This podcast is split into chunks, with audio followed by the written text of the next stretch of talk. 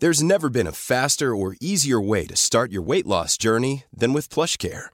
PlushCare accepts most insurance plans and gives you online access to board-certified physicians who can prescribe FDA-approved weight loss medications like Wigovi and Zepbound for those who qualify. Take charge of your health and speak with a board-certified physician about a weight loss plan that's right for you. Get started today at plushcare.com slash weight loss. That's plushcare.com slash weight loss. plushcare.com slash weight loss. Porque el mundo actual no se entendería sin la economía y los negocios. Acompaña a Mario Maldonado, el columnista de negocios más joven y objetivo del periodismo financiero, en su programa Bitácora de Negocios.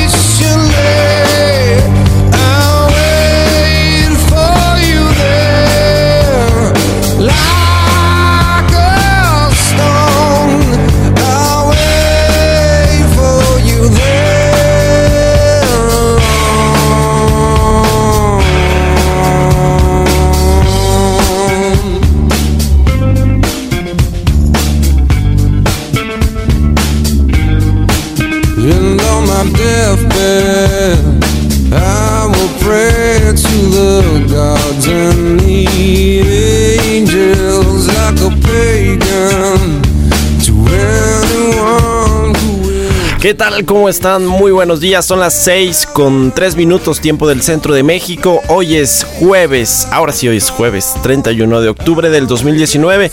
Yo soy Mario Maldonado. Bienvenidos a Bitácoras de Negocios. Iniciamos el día con esta canción de Audioslave que se llama Like Stone. Esta semana, previo a la celebración del Día de Muertos y a manera de homenaje, estamos escuchando canciones de leyendas de la música que murieron en los últimos 10 años. Fue el caso de Chris Cornell, el vocalista de Audioslave. Y bueno, pues esta rola sí me gusta, me gusta. La verdad, saludo con mucho gusto a quienes nos escuchan aquí en la Ciudad de México a través de la 98.5 en Guadalajara por la 100.3 en Tampico por la 92.5 de FM y en Villahermosa, Tabasco a través de la 106.3 de FM y también a quienes nos escuchan a través de la página heraldodemexico.com.mx. Les cuento rápidamente qué tendremos en el programa. Vamos a platicar con Luis Osorio director general de la Cámara Nacional de Aerotransportes. Hay varios temas ahí en el tintero. El más importante tiene que ver con este aeropuerto de Santa Lucía y si es compatible que vuelen aerolíneas comerciales a Santa Lucía y también a la Ciudad de México. Pues la respuesta simple y fácil es que no, pero ya nos explicará Luis Osorio la postura de las aerolíneas con respecto a este tema.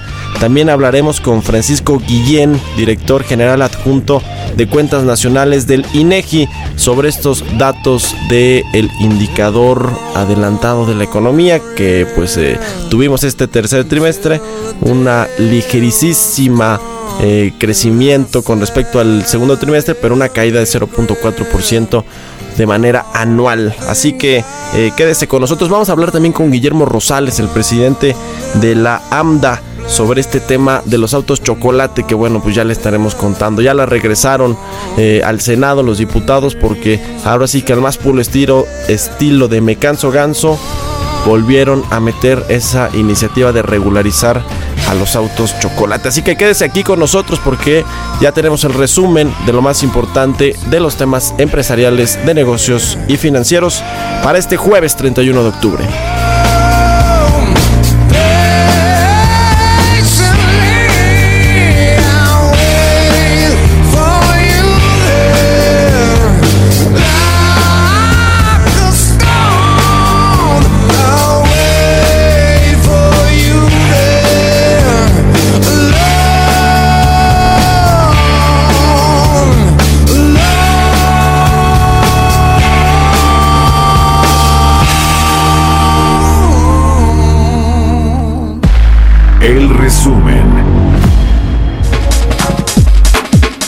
Aprobaron la reserva al artículo 15 transitorio de la Ley de Ingresos de la Federación para 2020 para legalizar el tránsito y patrimonio de los llamados autos chocolate provenientes de Estados Unidos. Mario Delgado, coordinador de Morena, dijo que es necesario por un tema de seguridad nacional al tratarse de coches que circulan en el país y no se conoce su historial.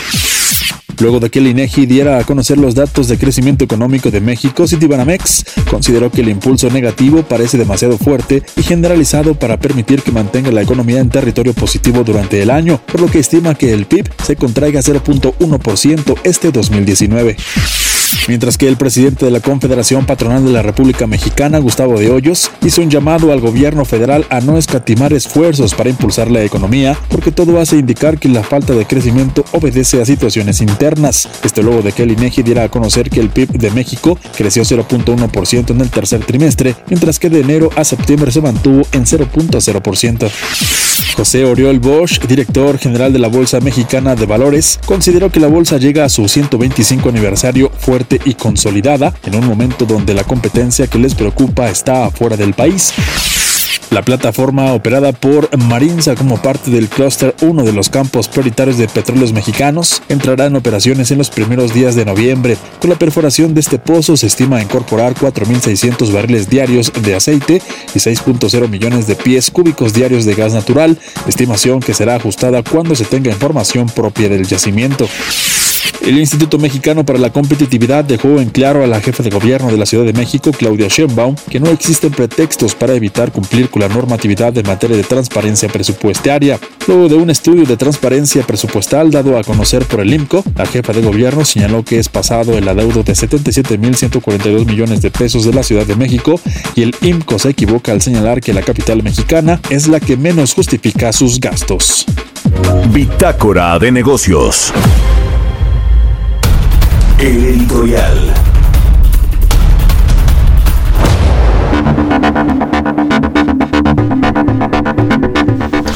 Bueno, pues tal como se lo ha dicho Alfonso Romo, el jefe de la oficina de la presidencia, a Andrés Manuel López Obrador, hay señales de este gobierno que no generan confianza y que los empresarios pues eh, no están invirtiendo, entonces por, por eso no hay buenas señales y no solo se mandan las malas señales desde el gabinete, el mismo presidente luego se avienta algunas frases ahí en sus eh, eh, conferencias matutinas que pues por supuesto que ahuyentan la inversión, pero también en la Cámara de Diputados que con esta intención le decía al inicio pues muy al estilo de Me canso ganso volvieron a retomar esta iniciativa de modificar el artículo 15 transitorio de la ley de ingresos del próximo año para meter este asunto de regularizar los autos chocolate. Ya lo había el Senado bateado, una iniciativa que pues a todas luces parece contrapuesta a la industria automotriz, contradictoria al crecimiento de este sector tan importante para la economía mexicana. Y bueno, pues lo volvieron a meter los diputados y ahora tendrá que regresar al Senado de nueva cuenta. Esto por un lado, yo creo que el Senado la va a volver a batear, pero qué cosa, digamos, que qué necesidad de meterle ruido de nueva cuenta a este asunto. Y por el otro lado está Napoleón Gómez Urrutia, el senador de Morena, eh, ya le decía líder sindical muy cuestionado, este asunto de pasta de conchos, tuvo que estar exiliado en Canadá por un buen de tiempo, hasta que lo rescató la cuarta transformación y bueno, estuvo muy calladito ahí, eh, muy a la sombra cuando se negoció la reforma laboral, estuvo ahí en el Congreso eh, presentando algunas iniciativas, pero pues más de perfil, hasta que después de que viene todo este eh, tema del TEMEC y ahora Napoleón Gómez Urrutia quiere calificar también al outsourcing, estas prácticas de tercerización de las nóminas de los trabajadores, con un asunto de delincuencia organizada, tal cual el tema de las factureras, ahora también el outsourcing ya lo llevó Napoleón Gómez Urrutia a este asunto de delincuencia organizada. El problema es que se está negociando el TEMEC y hay muchas empresas estadounidenses con capital, de capital estadounidense en México y canadienses también que utilizan estos esquemas que bueno, pues ya hemos dicho, hay outsourcing bueno y outsourcing malo. Pues Napoleón Gómez Urrutia se quiere ir contra todos en medio de esta ratificación del TEMEC. Pues así las cosas, ojalá que el presidente pues escuche a su asesor económico Alfonso Romo y que bueno, estas señales malas que se envían para la inversión, pues eh, ya se dejen de mandar. 6 con 11 minutos. Mercados bursátiles. Roberto Aguilar ya llegó a la cabina de El Heraldo Radio. ¿Cómo estás, mi querido Robert? Buenos días. ¿Qué tal, Mario? Muy buenos días. Pues fíjate que con mucha información al iniciar eh, pues la- el día eh, y básicamente la resumimos en algunas notas que tenemos aquí preparadas. Bueno, para empezar, fíjate que eh, el reporte de BBVA que de- llega con caídas importantes, pero en, eh, en las previsiones que se anticipaban, la actividad industrial en China en octubre reporta su sexto mes consecu- consecutivo con caídas, es que hay que estar pendiente de la reacción que esto pudiera tener. Por el otro lado, el crecimiento económico en la zona euro en el tercer trimestre superó las expectativas del mercado de una desaceleración al mantenerse constante con respecto al trimestre anterior. Esto es importante porque, bueno, pues también había mucha, hay mucha preocupación respecto al tema del crecimiento o de la reactivación de la actividad en todos los sentidos, la actividad económica en la Unión Europea. Y hay una nota de Bloomberg, fíjate que los funcionarios con la que nos estamos amaneciendo, los funcionarios chinos tienen dudas sobre si es posible llegar a un acuerdo comercial integral a largo plazo con Estados Unidos y con el presidente Donald Trump, citando fuentes, esta es la nota de Bloomberg que cita fuentes no identificadas. Las autoridades chinas han dicho a visitantes de Pekín y a otras y, a otros en conversaciones privadas que China no va a ceder en los asuntos más complicados según la nota de eh, justamente de Bloomberg y por el otro lado Hong Kong entra en recesión en el tercer trimestre por vez primera desde la crisis financiera mundial según estimaciones anticipadas que se dieron a conocer justamente el día de hoy. Y pues el, el tema es que ahí eh, Hong Kong ha representado no solamente una preocupación eh, en el tema político sino también ahora en el tema económico. Estas son las noticias con las que nos estamos eh, despertando hoy justamente.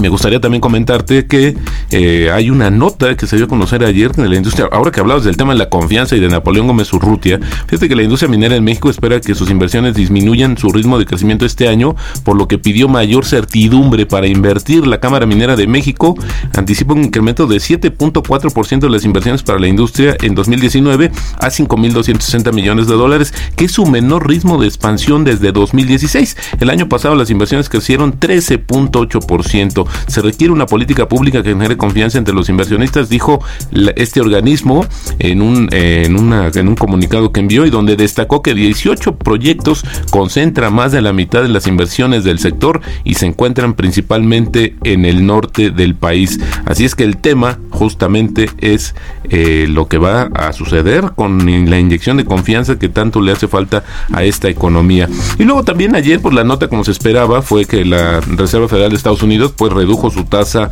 de interés, pero fíjate que lo que dio a entender es que va a dejar las tasas pues donde están a menos de que las cosas empeoren.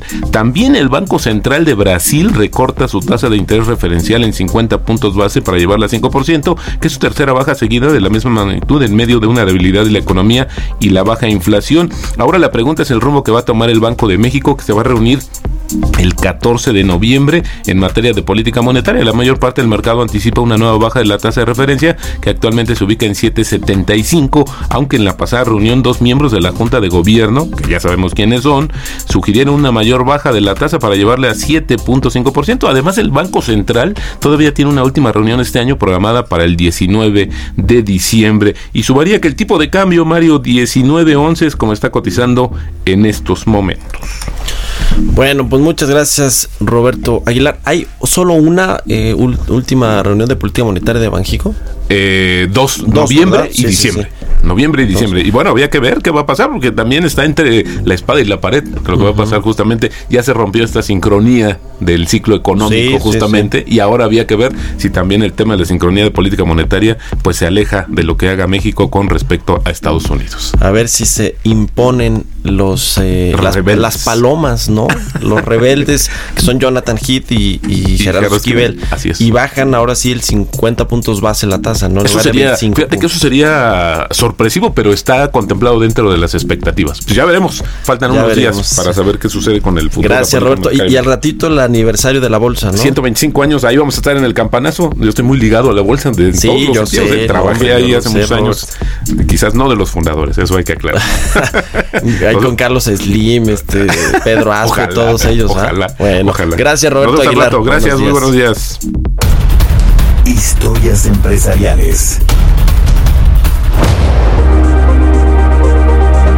A partir del próximo 22 de noviembre, Twitter prohibirá todo tipo de publicidad política en su plataforma.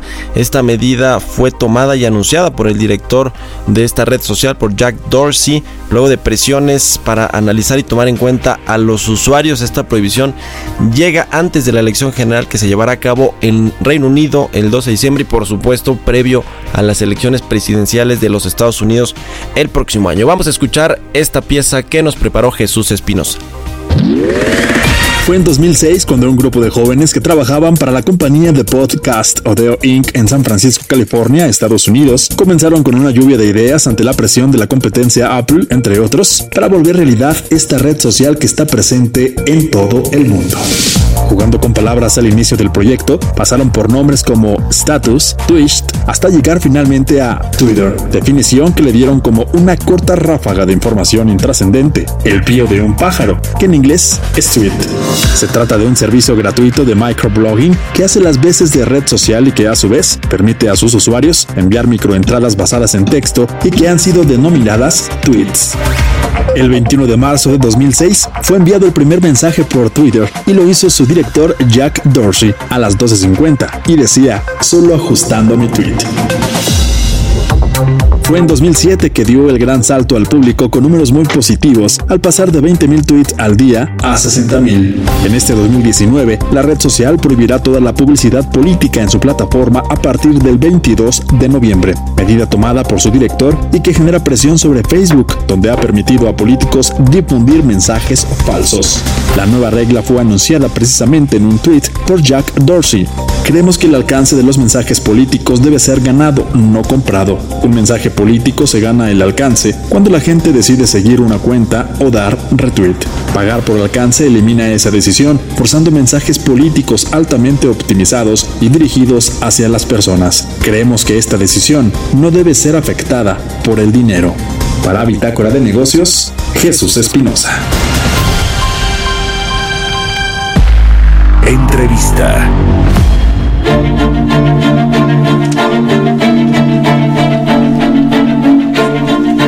Bueno, 6 con 19 minutos. Vamos a platicar ahora con Luis Osorio. Él es director general de la Cámara Nacional de Aerotransportes, la Canaero, a quien saludo con mucho gusto en la línea telefónica. ¿Cómo estás, Luis? Muy buenos días. Mario, ¿qué tal? Muy buenos días. Pues Luis, varios temas que platicar con respecto al asunto de la aviación. Quiero empezar con el tema de los impuestos, los llamados impuestos al turismo, que en- en la Cámara de Diputados, bueno, desde el paquete económico que presentó Hacienda, traían ya ahí un ajuste al alza, este tema del derecho de servicios migratorios, también el derecho de no residente, que pues eh, son impuestos, para dejarlo claro, al turismo que se habían eh, intentado aumentar. Finalmente el Senado modificó esta minuta y pues ya lo que, lo que regresó, lo que probablemente ya se manda al Ejecutivo como paquete económico, ley de ingresos del próximo año, pues ya no estén estos aumentos a los impuestos, que es algo positivo, ¿no? Pero ustedes cómo, cómo vivieron todo eh, este asunto que pues podría poner más en, en vilo todavía al turismo internacional.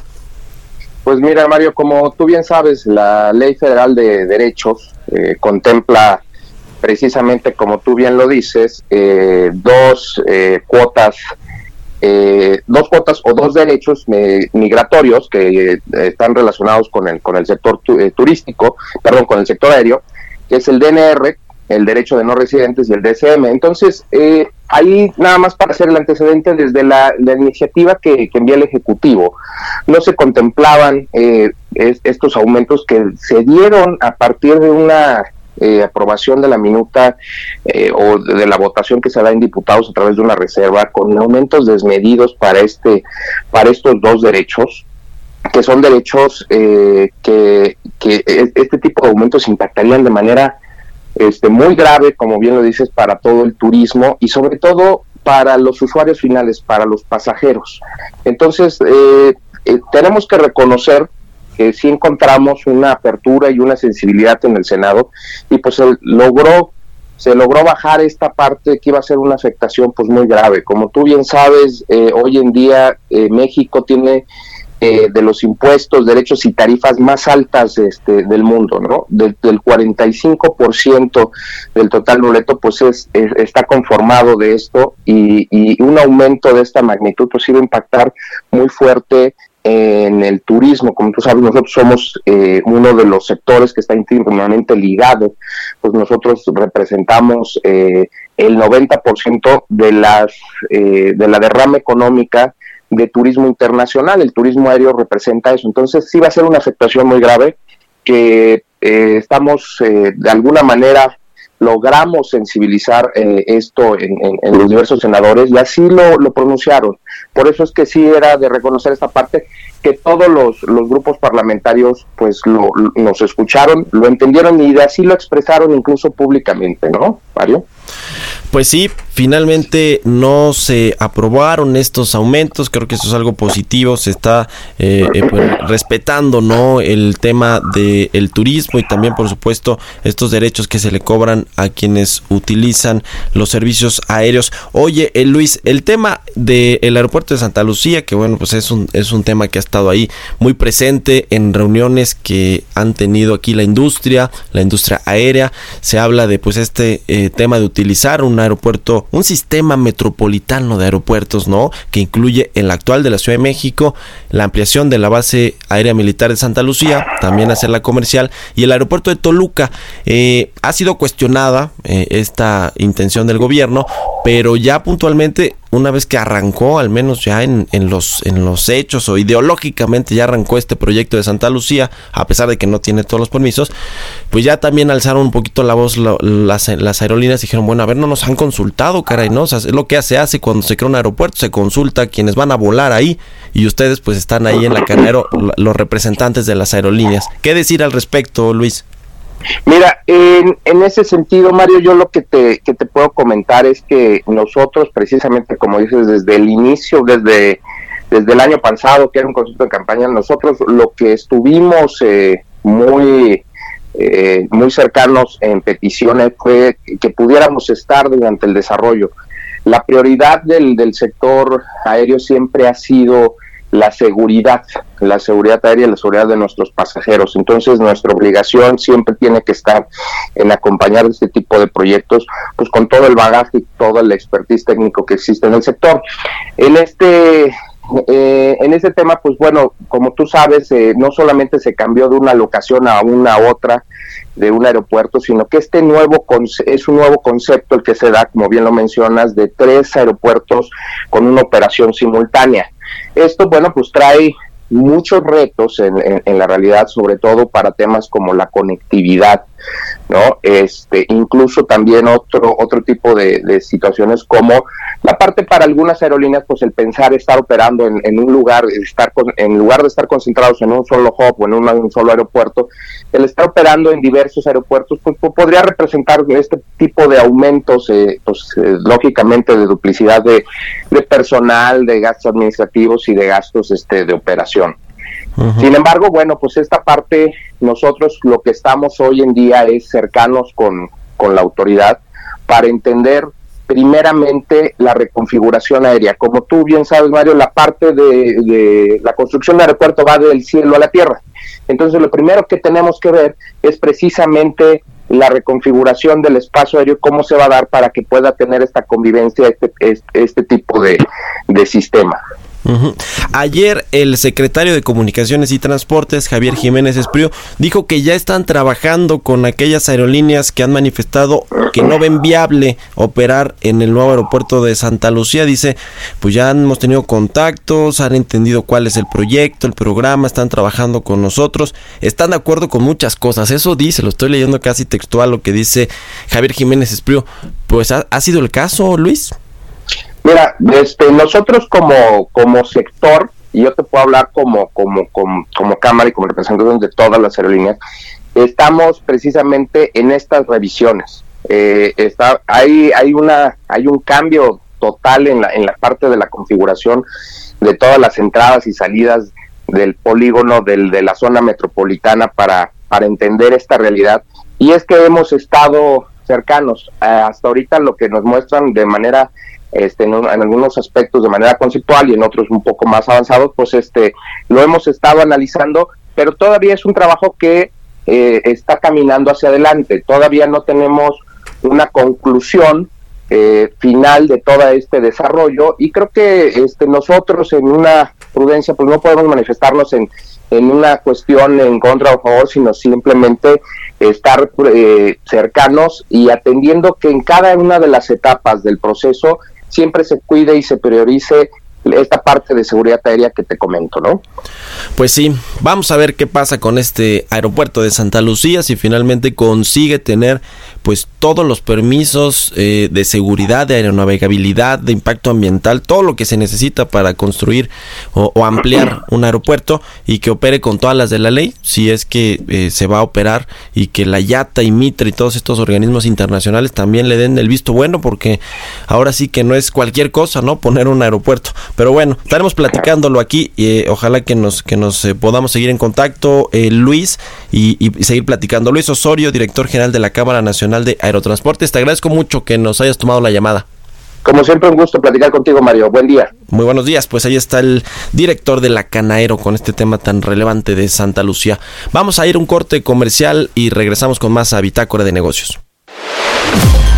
Continuamos en un momento con la información más relevante del mundo financiero en Bitácora de Negocios con Mario Maldonado. Regresamos. Heraldo Radio. Estamos de vuelta en Bitácora de Negocios con Mario Maldonado.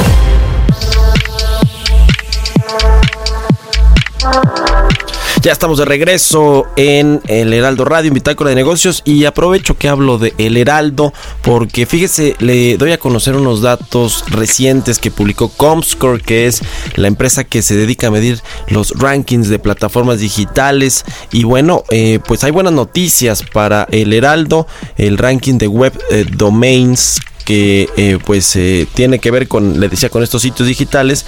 En este ranking el Heraldo de México subió un peldaño, quedó en la posición número 5 de los medios nacionales, de los medios periodísticos que se consultan en eh, la red y bueno, pues ahí está en el número 5 dándole la pelea, rebasó a El País y al Financiero según este, pues estos resultados de Comscore al mes de septiembre y otro de los rankings de estos eh, dominios de medios, eh, pues nos da mucha felicidad decir que ya escaló el Heraldo Radio 14 lugares y se posicionó el número 9, superando incluso al SDP Noticias, al Financiero, Radio Fórmula, Cultura Colectiva y bueno, pues ahí está el, el Heraldo eh, posicionándose de manera importante. Subió también tres posiciones eh, del 17 eh, al número 14 en la categoría de News and Information, de noticias e información. Y bueno, pues ahí está dando la pelea este grupo editorial, el Heraldo. También en radio hay algunos, digamos, rankings ya también, algunas menciones ahí de la firma INRA que también se encarga de medir el rating en el radio. Y bueno, pues desde que lo adquirieron aquí los nuevos dueños de esta compañía, la familia Mieres, pues ha aumentado su penetración, su alcance y eso nos da mucho gusto. Yo en particular eh, y a nombre pues de todo el equipo que hacemos Bitácora de Negocios y también pues de El Heraldo Radio me da mucho gusto poder eh, pues estar ahí compartiendo todas las mañanas con ustedes información relevante del mundo de los negocios, la economía, las finanzas, un poco de política también. Eh, así que bueno, pues les agradecemos mucho, les agradecemos mucho por su preferencia tanto en las plataformas digitales, en el impreso, por supuesto, que es pues un ancla todavía de muchos medios de comunicación y pues claro que la radio también, la radio y la televisión, porque es un grupo multimedia aquí, el Heraldo Media Group. Pues ahí están los datos y la información. Entrevista. Bien, vamos a charlar ahora con Francisco Guillén Martín, él es director general adjunto de cuentas nacionales del INEGI, el Instituto Nacional de Estadística y Geografía, a quien tenemos en la línea telefónica y saludo con mucho gusto. ¿Cómo estás, Francisco? Muy buenos días. Buenos días, Mario. ¿Cómo estás? Qué gusto escucharlos. Igualmente, Francisco. Bueno, pues se dieron a conocer datos relevantes ayer, como siempre, muy temprano, muy madrugadores. Siempre aquí nos toca dar todos los indicadores que eh, publican ustedes ahí en el INEGI a las 6 de la mañana. Y bueno, pues el de ayer fue uno muy importante porque tiene que ver con el eh, crecimiento o la estimación de crecimiento de la actividad económica de México, del PIB. Y tenemos el dato de que pues la economía sigue estancada, lleva eh, nueve meses básicamente con un estancamiento muy claro y el dato puntual es que creció 0.1% en el tercer trimestre de este año con respecto al segundo trimestre y cayó 0.4% si hacemos la comparación anual. Eh, ¿Qué eh, desagregar, digamos, cómo desagregamos este dato? ¿Cuál es lo, ¿Qué es lo más relevante, eh, Francisco, de este indicador que presentaron ayer? Bueno, sí, este, eh, Mario, mira, no te escucho muy bien. Ah, se oye como un eco, pero de todas maneras. Eh, Sí, adelante, adelante. Eh, no, no sé si está por allá eh, algún radio prendido. No, no tengo un radio ah, prendido. Bueno, eh, adelante. Te preguntaba del indicador de ayer, Francisco, que se que se dio a conocer este indicador de la estimación del, del crecimiento del producto interno bruto del tercer trimestre. Bueno, estamos teniendo ahí problemas con la línea telefónica, pero bueno, le decía que, pues vamos a hablar de, este dato del indicador de la, estimación de crecimiento del PIB, que hay, hay varios indicadores que no están dejando crecer a la economía definitivamente uno de ellos es la actividad industrial que también lleva nueve meses hilados consecutivos con bajas. Eh, el sector de los de los servicios que es que junto con el comercio representan eh, si no me equivoco cerca de 70% de la economía nacional pues también están estancados y la única eh, actividad que sigue creciendo pues son las actividades primarias, el tema de la agricultura, que es muy importante, sí, y que ha habido ahí un impulso del gobierno muy claro con estos programas de México, eh, sembrando el futuro, eh, todo este tema de los precios de garantía, ha habido una reingeniería completa en este sector primario, en el, tema de eh, pues, la agricultura, y está bien, es un sector relevante, sobre todo porque también en el tema de las exportaciones es importante todo lo que enviamos al resto del mundo en materia agroalimentaria parlamentaria pero el tema de la industria y de los servicios pues no está bien y eso se refleja además en la recaudación fiscal. Ya tenemos a, de nueva cuenta, ahora sí nos escuchas, eh, Francisco, buenos días. Mario, una disculpa, se oía un eco terrible, pero ya te escucho y muchas gracias por esta llamada. Muchas gracias a ti, Francisco.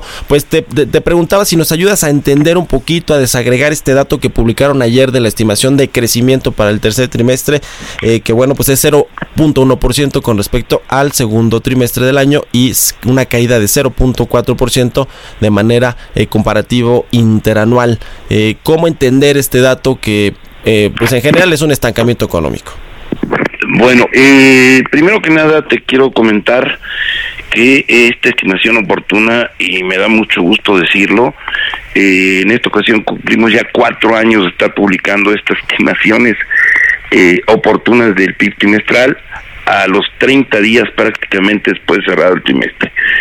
Dicho mi comercial, Mario, pues sí, eh, eh, yo creo que podemos estar observando en el comportamiento algo que tiene que ver básicamente cuando hablamos de cifras desestacionalizadas, en donde las actividades primarias nos están dando un crecimiento del eh, tercer trimestre contra el segundo de 3.5%, las actividades secundarias con menos punto uno y las actividades terciarias se quedaron en 0%. A tasa anual, es decir, el mismo trimestre de eh, este año con respecto al año anterior, eh, disminuyó en menos punto cuatro eh, las actividades primarias se ubican en 5.4%, mientras que las actividades secundarias se reducen en menos 1.8% y las terciarias quedan en 0%. ¿Por qué? Bueno, por un lado están las actividades industriales, donde ya veíamos nosotros desde incluso el primer bimestre disminuciones eh, por el lado de la minería, donde se encuentra la extracción de crudo, por ejemplo. En estas actividades industriales, pues ya vemos que el crudo se ha venido eh, cayendo eh, sistemáticamente por un lado. Por el otro lado tenemos niveles de construcción también eh, negativos y esto pues tiene que ver básicamente pues con vivir diversos temas uno de ellos tiene que ver básicamente eh, por un lado pues eh, las eh, eh, construcciones que se han dejado de desarrollar dentro del país eh, y por el otro también recordemos que el año pasado se estaba generando eh, todo un esquema de construcción, reconstrucción en viviendas por aquello del sismo que sufrimos en el año 2017 y que se deja obviamente de generar este tipo de eh, reconstrucciones de viviendas eh, o se disminuyen eh, significativamente. Respecto a los servicios, bueno, pues aquí lo que tenemos es eh, algo que eh, debemos señalar es que en las actividades de comercio, el comercio del menudeo, pues vienen ah, aumentando, eh, por un lado, pero también hay que hacer notar que el comercio al mayoreo eh, disminuye. Y el comercio al mayoreo disminuye precisamente porque eh, tiene que ver con el proceso de comercialización, no solamente de bienes para consumo en los hogares, sino también de bienes de uso intermedio, ¿no? Ajá. Esto, eh, por un lado. Por el otro lado, bueno, también es claro que en términos de eh, las importaciones, pues traemos eh, pues crecimientos muy bajos en los bienes de uso intermedio. Eh, y esto representa un indicador que nos permite observar las compras que se pueden estar generando y que provienen del resto del mundo hacia las industrias. Esto obviamente pues también es parte de lo que puede hacer eh, una cadena sobre los requerimientos de insumos dentro de las industrias, particularmente de eh, manufactureras. Y por otro lado, pues también vemos importaciones de consumo, eh, eh, pues que también vienen con cierta disminución.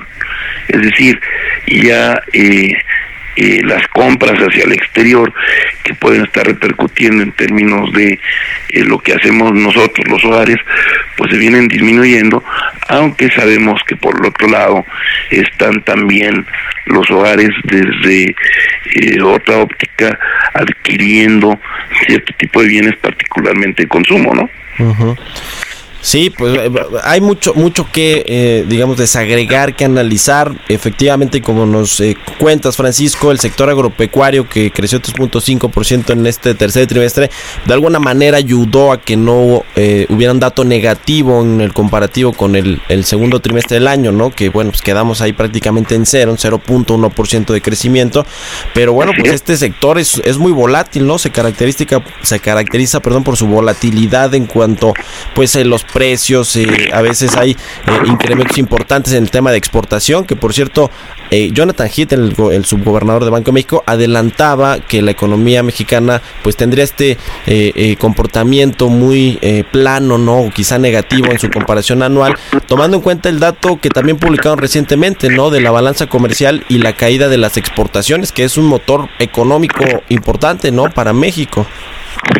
Así es, eh, y bueno, pues obviamente el sector agropecuario sabemos no solamente tiene un, una serie de elementos que están asociados a precios o su nivel de exportaciones, sino y- o de cierto tipo de irregularidad, también es tiene que ver eh, que el sector agrícola es un sector que tiene estacionalidad en muchos Sí. de los casos, por sobre todo porque depende del momento en el que nos encontremos de alguno de los ciclos en los que estamos manejando, ya sea el de el de cosecha o el de siembra, ¿no? Bueno, pues muy bien, te agradezco mucho eh, que nos hayas tomado la llamada, eh, Francisco Guillén, director general adjunto de cuentas nacionales de el INEGI, y ojalá que podamos seguir aquí platicando de sus indicadores que, como te decía, siempre los comentamos porque pues es a la hora de nuestro programa cuando se publican. Gracias, eh, Francisco. Mario, muy amable y ya sabes que estamos a sus órdenes, el instituto produce información para todos nosotros. Te agradezco mucho, Francisco Guillén. Muy buenos días y vámonos con otra cosa. Portales Internacionales. All around the world, we can make time. Porque ya llegó a la cabina Jesús Espinosa, nuestro jefe de información. ¿Cómo estás, Jesús? ¿Qué, qué estás haciendo? Bailando. Ahí llega siempre muy eh, Stage, eufórico. No, no sabemos por qué, pero bueno. ¿Cómo pues estás, ya, Mario? Muy buenos días. está. Es que con, con nuestra canción que ponemos como de para identificarnos ya con, con la sección, ¿no? Como que me pongo en, en mood, ¿no? Me imagino como con un paliacate ¿qué? en la cabeza o no como rapero, ¿no? Rapero más o menos. Rapero, bueno. Pero, Pero pues bueno. esto es rock, ¿de qué hablas? Rockerón, pero sí también, también. O sea, eh, sobre todo al principio, como que me imagino como rapero y luego ya cambia un poquito a rock, ¿no? Creo yo. ¿Usted qué opina? Escríbanos. Oye, Mario, nada más antes de empezar con los portales internacionales, como siempre, nuestro paréntesis este deportivo, ¿no? La serie mundial se acabó Sí, ayer sí, sí, anoche. exacto. Muy En- bueno, En el séptimo juego, los nacionales de Washington ganaron, venían de atrás y le ganaron a los Astros de Houston, que creo que los Astros de Houston eran los favoritos, ¿no? Para llevarse la serie. Y ahí a- había, había quien decía que se iba en cuatro juegos. Pues no, se fue hasta el séptimo. Y los nacionales de Washington son campeones de la serie mundial. Es la primera vez, ¿no? Que gana la serie mundial. Es la primera vez, eh, fueron siete juegos, ganó 6-2 a los Astros, te digo, venían de atrás y pues es la sorpresa ya en el béisbol de las grandes ligas de los Estados Unidos. Bueno, pues vámonos con la información internacional ahora sí. Bueno, esto Ahora es sí. internacional también. Sí, ¿eh? claro, por Estados supuesto, Unidos. ¿no? Y estamos revisando portales internacionales.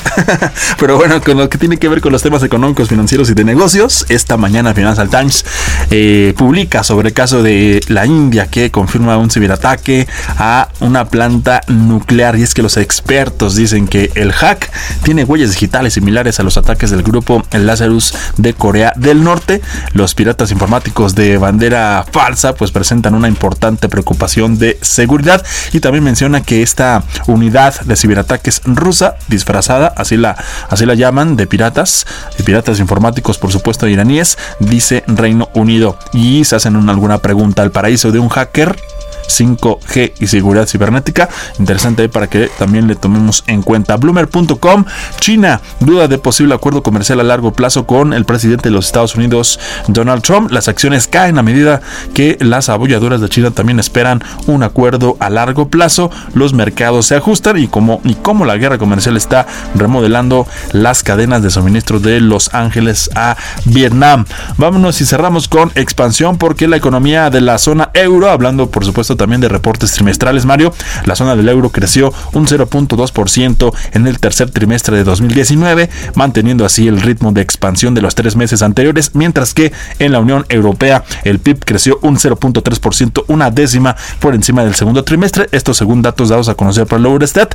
Y ya para cerrar, pues bueno, por, eh, por su parte el crecimiento también del PIB de la Unión Europea en términos interanuales se mantuvo estable en 1.4%. La Eurostat tiene previsto publicar una segunda estimación del PIB de la zona euro y del conjunto de la Unión Europea el próximo 14 de noviembre. Mario, así los portales. Gracias, Jesús Espinosa. Buenos días. Buenos días. Entrevista.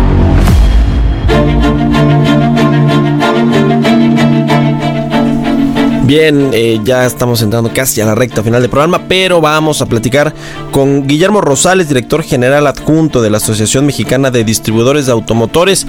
Pues con este, eh, ya no quiero decir madruguete, pero sí quizá me canso ganso, eh, no Guillermo, que los diputados quieren incluir en la ley de eh, ingresos del próximo año este asunto de normalizar o legalizar los autos chocolate. ¿Cómo estás? Eh, me da gusto saludarte.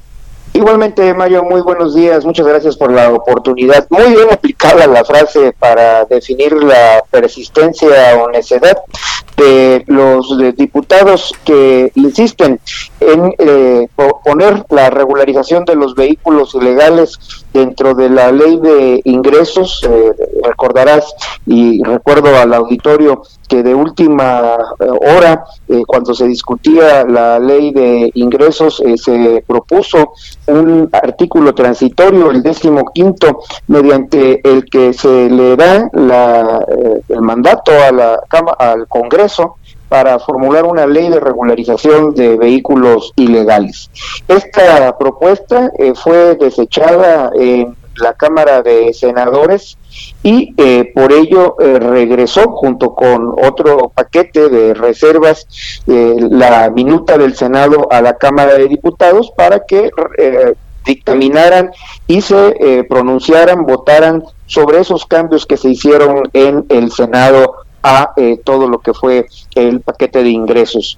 Pues bien, eh, todo eh, fue aprobado en los términos que lo votó el Senado, excepto la disposición para regular los vehículos ilegales. Eh, insistieron en ello, lo aprobaron y ahora esto, esto pasa de nueva cuenta al Senado que tendrá que recibirlo discutirlo y votarlo, única y exclusivamente si eh, aprueba o desecha esta, eh, esta, esta parte de regular los vehículos ilegales. Nosotros eh, todo desde el lunes, el martes, estuvimos muy atentos ayer durante toda la sesión eh, presentes en la Cámara de Diputados. No fue posible establecer un diálogo con eh, el, grupo parlamentario de Morena, con su coordinador eh, Mario Delgado, y por lo tanto nuestro nuestro intento ahora es que el Senado de la República valore en toda su amplitud los impactos negativos que tendría esta disposición. Y tal como sucedió la semana pasada, pues el Senado de la República deseche esta eh, propuesta de regularizar los vehículos chocolate y eh, tenga eh, la ponderación suficiente, como ya lo hizo la semana pasada, de los impactos negativos que tendría en la propia recaudación fiscal ante la disminución de la venta de los vehículos nuevos y usados. También que se tome en cuenta el daño que se generaría para todos los propietarios eh, de vehículos en México que verían eh, mermar el valor de los mismos y por supuesto que esto eh, generaría también un impacto en el empleo formal de la cadena automotriz. Hemos tenido en el pasado múltiples eh, procesos de regularización que lo único que han provocado es un incremento sustantivo en el ingreso masivo de basura automotriz proveniente de Estados Unidos. No se vale, Mario, no se vale eh, tener una regularización del contrabando con fines políticos y electorales, que eso es lo que está pasando en la Cámara de Diputados. Ese es el tema que, pues allá en el norte del país, eh, esto, esta medida generaría, pues un tema eh, social, es decir, a la gente quiere ya tener legales sus coches que ya trajo de forma ilegal. Pero a ver, quiero preguntarte nada más para detallar, Guillermo,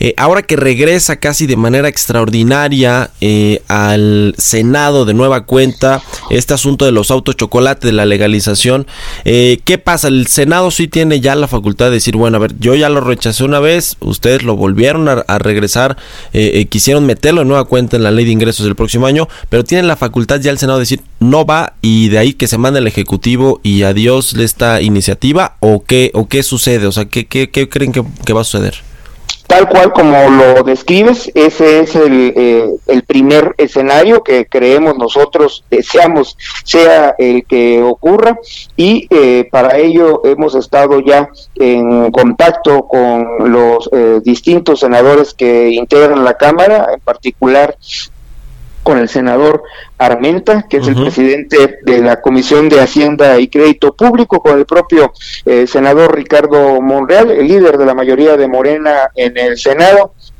y a través de nuestras asociaciones estatales en toda la República, pues buscando el diálogo con eh, todos los senadores de todas las fracciones parlamentarias y por ello eh, confiamos en que en la Cámara Alta eh, prive la razón, se deseche esta propuesta. Y eh, no podemos dejar de señalar que existe otra posibilidad, que es el que el Senado lo apruebe. Nada más hay dos opciones, se aprueba o se desecha. Ya no hay ninguna otra posibilidad de que tenga que retornar en caso, como lo esperamos, de una negativa del Senado a la Cámara de Diputados. Por decirlo de alguna forma, se acaba el ping-pong. Bueno, pues yo creo que va a rechazarlo finalmente el Senado. Ojalá que no haya por ahí de pronto alguien que le cambie, pues que o que los convenza, ¿no? Digo, decías ahorita Mario Delgado, yo creo que él está más preocupado por si va a ser presidente nacional de Morena o no que, que de asuntos le- legislativos, pero, pero bueno, pues ojalá que ahí Ricardo Monreal y, y, y el senador Alejandro Alme- Armenta, pues no se dejen, no escuchen, como dicen, eh, el canto de las sirenas. Vamos a estar Eso pendientes esperamos. de eso. Guillermo, Muchas te, gracias, te Mario. agradezco que nos hayas tomado la, la llamada. Guillermo Rosales, director general adjunto de la Asociación Mexicana de Distribuidores de Automotores, la AMDA, que bueno, pues son eh, las, eh, la asociación que incluye ahí a las empresas distribuidoras de coches en nuestro país. Con esto llegamos al final de Bitácora de Negocios. Le agradezco mucho que nos haya acompañado este día, este jueves 31 de octubre. Lo dejo ahora en los micrófonos del Heraldo Radio con Sergio Sarmiento y Guadalupe Juárez. Y nosotros nos escuchamos mañana en punto de las 6 de la mañana. Muy buenos días.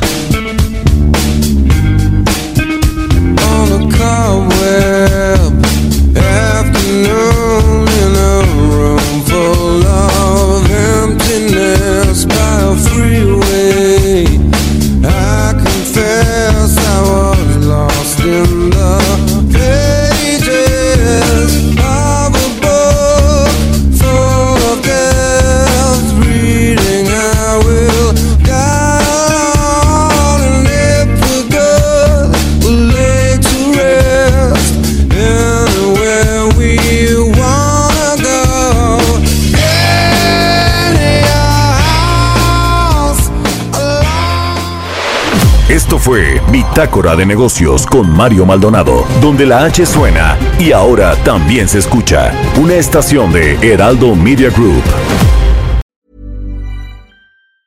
Normally, being a little extra can be a bit much, but when it comes to healthcare, it pays to be extra. And United Healthcare makes it easy with Health Protector Guard fixed indemnity insurance plans. Underwritten by Golden Rule Insurance Company, they supplement your primary plan, helping you manage out of pocket costs without the usual requirements and restrictions like deductibles and enrollment periods. So when it comes to covering your medical bills, you can feel good about being a little extra. Visit uh1.com to find the Health Protector Guard plan for you.